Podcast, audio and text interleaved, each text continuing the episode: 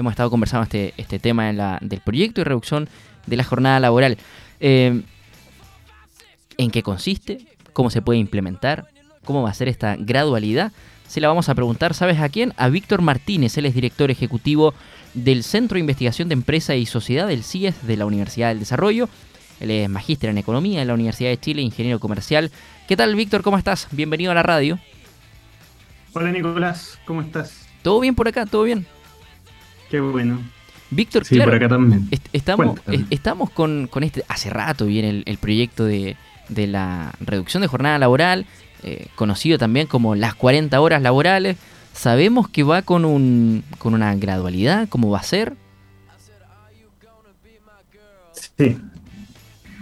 Em, bueno, te cuento un poco. Nosotros hemos estado investigando esto. Eh, por ahora está en el Congreso. Eh, lo que puedo hablar directamente del proyecto y para ir concreto a tu pregunta de cómo va a ser. Em, y en el, en el Congreso está negociando y dentro de la negociación está este concepto de la gradualidad.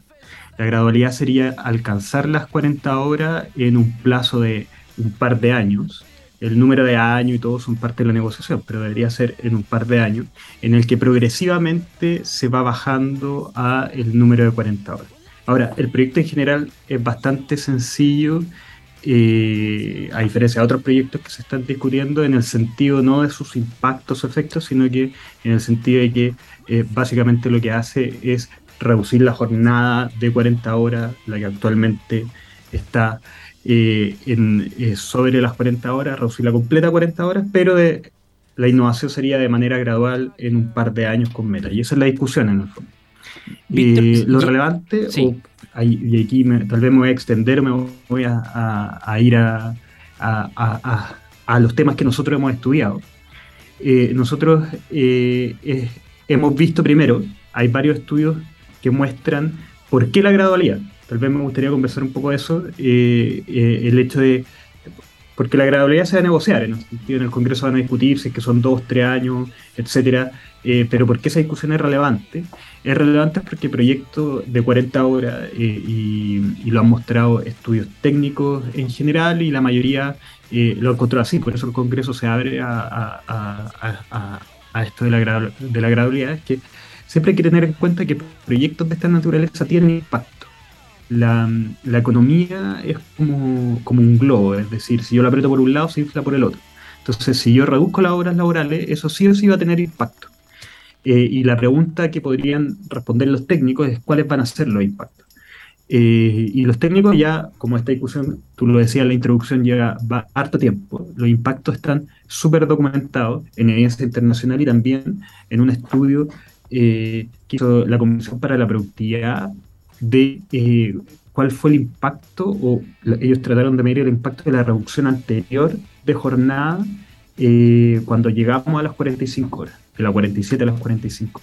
Y ellos dicen, efectivamente, evidencia internacional y histórica de nosotros mismos eh, muestra que esto tiene impacto en los salarios, que esto tiene impacto en el crecimiento, eh, y ese impacto la vez anterior y va a existir si se baja ahora. Eh, la pregunta es cómo mitigar ese impacto y ahí la respuesta es probablemente la gradualidad va a mitigar ese impacto eh, y por eso es tan relevante la discusión sobre la gradualidad, de cómo se implementa. Eh, no es solo las 40 horas, sino de cómo se implementa lo que puede mitigar el impacto de este efecto. Víctor, me atrevería a decir que hay una balanza de productividad, ¿cierto? Eh, laboral en, esta, en esta rutina donde a uno le dicen que tiene que trabajar 8 horas laborales, cumplir horario, marcar ingresos, salida. Pero como que este concepto, para los que somos más jóvenes, como que está medio obsoleto. Eh, de, otra, de otra forma, ¿cierto? También eh, está por el otro lado en la balanza eh, tiempo de calidad, más vida personal, más vida familiar. Como casi como que el, trabajo fuera algo más bien complementario. ¿Esto de qué manera afecta o, cómo, o más bien cómo lo han analizado ustedes en el centro? Mira, es súper interesante lo que tú dices porque nosotros hace un, par de semanas hicimos un estudio mirando un poco la historia. Tú haces allí algo diciendo, bueno, eh, para los jóvenes es, eh, eh, la visión es un poco distinta, la visión sobre todo de la productividad y, de, cómo, y de cómo conciliar el, trabajo con la vida personal o la familia, etc. Y nosotros hicimos un trabajo, hay una encuesta eh, que hace eh, la Universidad de Chile eh, históricamente en, cooperación con el, Banco Central, em, que yo diría que es una de, las encuestas que se, que se, sigue haciendo durante los años, que tal vez tiene más track en, el, en materia laboral.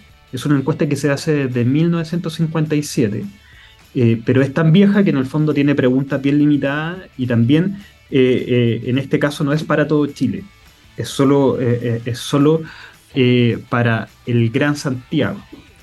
Pero da luces un poco de lo que tú dices y que después cuando uno lo complementa con encuesta o información más reciente, hay cosas que, que conversan entre ambas, por decirlo de alguna manera.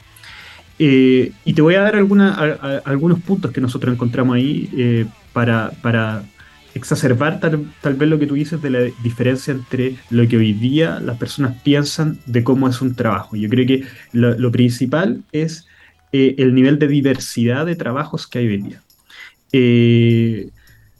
solo por, por, ejemplo, nosotros veíamos esta encuesta lo que hacen es preguntar cuáles son los tipos, a gran escala, los tipos de trabajo ¿no? y de, de, las áreas de trabajo. Entonces, si yo separo las áreas, por ejemplo, productivas, y veo eh, en áreas productivas, me enfoco en manufactura, minería, agricultura, en eso estoy pensando, y las separo de la construcción, el comercio y servicios, que son otras áreas.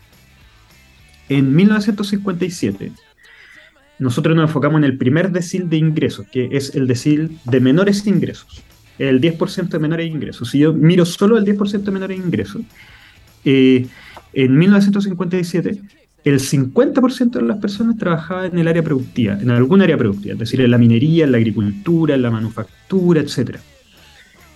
En la medición del 2022, para ese mismo grupo, solo un 14% de los trabajadores del 10% de menores ingresos eh, trabajaba en el área productiva. Es decir, hay un cambio en lo que estoy trabajando. Y eso también cambia mi visión de la posibilidad de eh, trabajar de maneras distintas. Como dices tú, esto de marcar en un lugar, salir, etcétera. Bueno, hoy día se puede en muchos trabajos teletrabajar. Eh, una, una visión que en 1957 no existía, porque la mitad trabajaba de manera productiva, entonces tenía que ir a faena o ir a, etcétera, etcétera. Eh, y lo otro que cambió fuertemente, y eso también cambia los tipos de trabajo, porque una cosa es que yo trabaje, por ejemplo, en, en, la minería y que trabaje operando máquinas o que trabaje eh, como obrero en la minería. Esa distinción se da por el nivel de educación.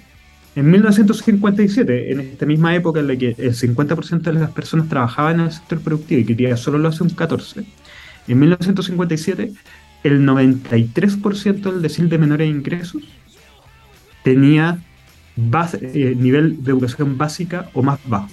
Solo el 6% tenía media completa. Hoy día, el 2022, el 85% de ese decil tiene media completa. Estas distinciones educacionales en el tipo de trabajo, etcétera, hacen que hoy día el problema sea más complejo porque hay más diversidad. Entonces, si yo le pongo 40 horas hoy día a todos, algunos trabajos ya trabajan 40 horas y otros se van a poder adaptar muy rápido porque son servicios tecnológicos, etcétera. Pero hay algunos trabajos que se van a ver más afectados y en esos trabajos eh, la legislación se tiene que preocupar igual y por eso está en los temas de preocuparse de la mitigación. Lo que va coordinado de alguna manera con esto de eh, entender que hoy día la cantidad de trabajos es alta y que la diversidad de trabajos y formas de trabajar es muy alta. Por eso también una de las recomendaciones y que se discute en el Congreso, pero no ha avanzado tanto como la progresividad, es la flexibilidad, es decir, permitir que haya trabajos que tal vez, incluso siendo más eficientes, trabajando menos de 40 horas, lo puedan hacer eh, de, buena manera, o trabajos que eh, necesitan tal vez trabajar un poco más, eh, haya otras formas de trabajo. Eso también se ha discutido en el Congreso, porque eh, nosotros pensamos al tiro, no sé, pues, por ejemplo, tú en el trabajo en la radio, yo en el trabajo en una universidad, son trabajos que eventualmente se pueden hacer eh, eh, de, distintas formas, teletrabajo, etcétera. Pero una persona que se sube a un barco y va a pescar, por ejemplo, eh, no, puede, no puede marcar ocho horas. O sea, esa persona entra y, sale una semana después, dos semanas, cada 15 días. Hasta que termine la faena. Esas formas de trabajo se multiplicaron. Víctor, en, ese, sentido. de la progresividad, la flexibilidad, la discusión que hoy día se da en el Congreso. En ese sentido, claro, hablábamos con esta comparativa histórica que siempre es importante entender el, este cambio que si bien ha sido generacional, eh, a, raíz también de lo educacional en, la distinta, en los distintos sectores, eh, ¿cómo estamos en la comparativa con, los países con los que tratamos, ¿cierto?, de nivelarnos siempre. En la, bueno, en la comparativa de horas con los países, eh, los países de la OCDE, que generalmente no, nos tratamos de, mirar, efectivamente en muchos países de la OCDE que trabajan 40 horas o en torno a las 40. Eh, nosotros hoy día, eh, pero ahí hay que tener ojo, por lo mismo que te digo, eh, los países OCDE, muchos de los que trabajan poco también tienen un sistema productivo distinto al de nosotros. Mm. Los países, en la medida que se van desarrollando, como te, te comentaba hace un rato, nosotros desde el 57 al 2022 nos desarrollamos en, un montón de factores, independiente de que uno podría decir que nos faltó, nos falta o hay que mejorar cosas, nos desarrollamos en un montón de factores. Y ese desarrollo lo que causó fue que efectivamente las horas laborales cayeran, es decir, en el 57 tú trabajabas cerca de 50 horas en promedio. Razones laborales y de productividad, que son propias del crecimiento, hacen que esto caiga. Los países OCDE están en ese nivel avanzado y por eso tienen también eh, eh, trabajos eh, que en promedio llegan a las 40 horas, pero también tienen trabajos bastante flexibles. Por ejemplo, en Alemania o en otros países existe, los estudiantes trabajan de manera regular a través de contratos de trabajo y hay un sistema de trabajo o una modalidad legal de trabajo para estudiantes. Y ellos trabajan entonces legalmente, voy a inventar, 15 horas. No me acuerdo cuánto es, pero es mucho menos de 40 horas. Entonces, cuando yo meto a los estudiantes en el promedio, en estos contratos, las horas laborales de Alemania en promedio bajan sobre las 40 horas. Pero es porque está, está en el fondo legislando sobre tipos de trabajo que hoy día para nosotros en nuestra cabeza y en la cabeza de todos y en la discusión son 40 horas para todo o 40 horas para nadie. Entonces, al final, eh, la discusión que se está llevando, y por eso ha sido tan larga la discusión, es poner sobre la mesa, primero, que un proyecto de 40 horas efectivamente tiene efectos sobre la economía. Porque lo va a tener, todas las cosas tienen efectos. Eh, ahora uno podría decir, está bien, pero dado, por ejemplo, la conciliación trabajo-familia, etcétera, etcétera, voy a comerme esos efectos. Pero la pregunta es, bueno, ¿cómo puedo mitigar esos efectos? Y esa es la discusión. Mitigarlo es con mayor flexibilidad, mitigarlo es considerando estos tipos de trabajo distintos y mitigarlos también es que sea progresivo, es decir, que no sea de un día para otro las 40 horas y que hay un plan para que estos tipos de trabajo también se puedan organizar. De repente puede haber lugares en los cuales hoy día el incentivo está puesto a la contratación de personas para hacer ciertas tareas y por las 40 horas eh, voy a tener que contratar más gente, entonces tal vez voy a eh, inyectar más tecnología y voy a combinar tecnología con contratación de personas. Entonces, esas cosas van a pasar y para eso necesito como que esto sea progresivo. Víctor, al cierre, nos queda un minuto. Eh, ¿Cómo está el ánimo de la gente respecto a, este, a este proyecto también? ¿Está interesada? ¿Le motiva? Al trabajador, Disculpa. Sí, al, trabajador, ¿cómo está el ánimo del trabajador? Eh, ¿Le interesa este proyecto de, la reducción de horas laborales? Mira, yo de la información que tengo respecto al trabajador es la información que todos tenemos sobre encuestas de percepción. Y en general, eh, los trabajadores se muestran eh, cercanos al proyecto 40 horas. Ahora, ojo, y aquí los 30 segundos que me quedan tal vez. Parte de mirar nosotros el primer decil es poner en la palestra otra cosa, que es este proyecto de 40 horas está perfecto, pero eh, hoy día eh, en la trayectoria yo veo que el decil de menores ingresos, el decil, el, es decir, el 10% de menores ingresos trabaja ya 40 horas. Eh, y, la razón que trabaja 40 horas no es porque tenga contratos de 40 horas, sino porque en ese decir hay pocas personas que trabajan. Entonces, hay un problema laboral importante que tiene que ver con un sector, que es el sector de menores ingresos, y que para que, y, es que estas discusiones de trabajo formal afectan en general eh, o impactan de alguna manera a los trabajadores de clase media o trabajadores de clase media alta, eh, pero hay un sector de trabajadores que está en la cola de la distribución, que trabaja de manera informal, que trabaja por hora y que incluso no alcanza a trabajar 40 horas diarias porque no tiene pega. Entonces, eh, ahí hay un hoyo en la legislación y en la discusión. Eh, y a ese tipo de trabajadores o a ese sector de trabajadores no le importa tanto las 40 horas porque no le benefician nada. O sea, la persona que trabaja eh, estacionando de manera informal o en el comercio informal, el que baje a 40 horas o no, no, le va ni le viene. Y probablemente es, es, el, es el sujeto más relevante de política pública que nosotros deberíamos tener. Entonces, ahí también hay que, hay que, hay que entender un poco quiénes son los que están, a los que les va a llegar o los que se van a beneficiar de la política pública, pero no olvidar a, la, a, este, a este decir más vulnerable que este proyecto no, va a hacer que, que, vivan mejor, porque ellos lo que necesitan en el fondo es, tener tal vez trabajos trabajo formales o, o mayor contratación. ¿Qué pasa con las pymes? Trabajos informales eh, y qué va a pasar finalmente con la gradualidad de este proyecto de 40 horas laborales. Sin duda lo vamos a dejar por una segunda conversación.